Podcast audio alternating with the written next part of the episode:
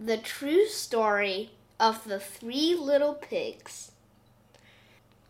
Everybody knows the story of the three little pigs, or at least they think they do.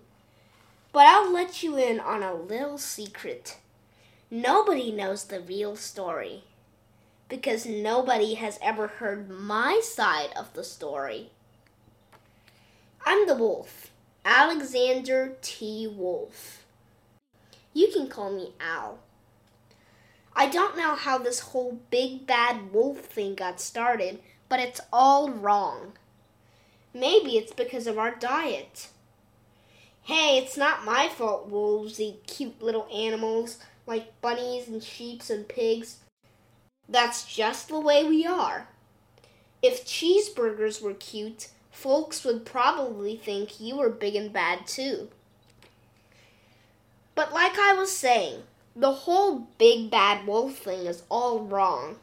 The real story is about a sneeze and a cup of sugar.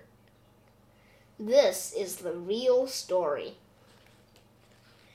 Way back in Once Upon a Time time, I was making a birthday cake for my dear old granny.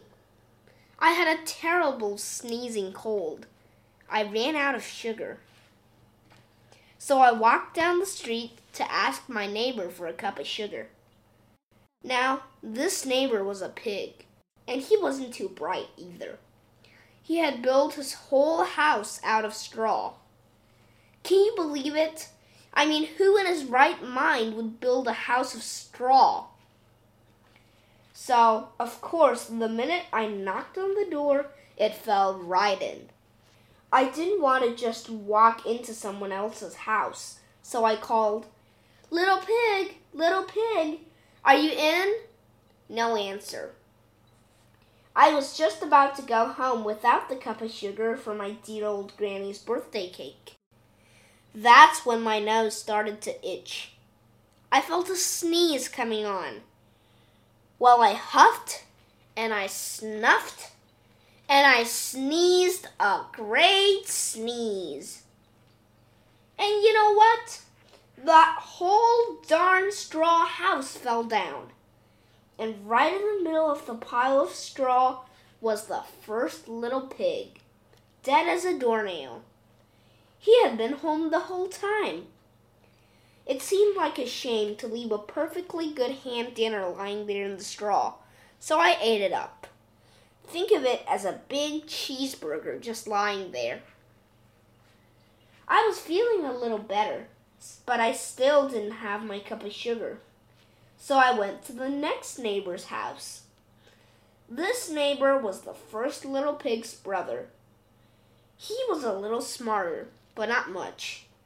He had built his house of sticks. I rang the bell on the stick house. Nobody answered. I called, Mr. Pig, Mr. Pig, are you in? He yelled back, Go away, Wolf. You can't come in. I'm shaving the hairs on my chinny chin chin.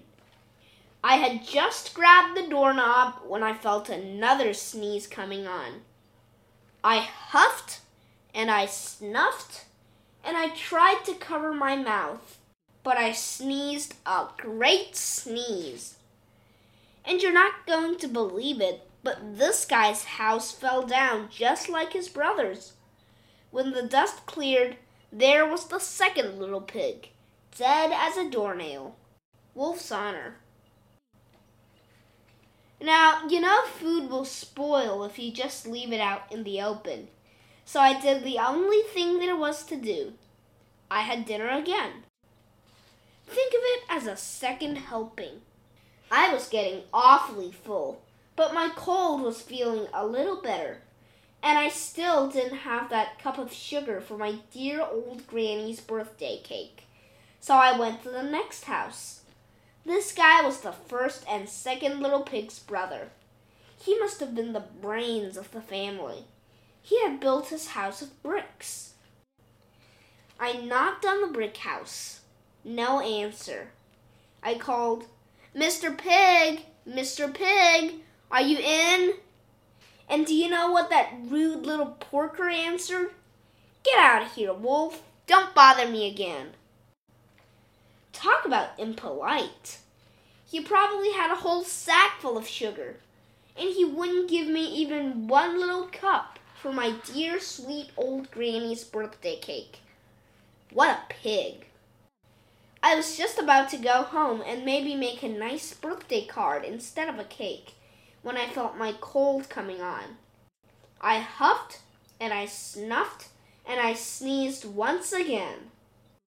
Then the third little pig yelled, And your old granny can sit on a pin.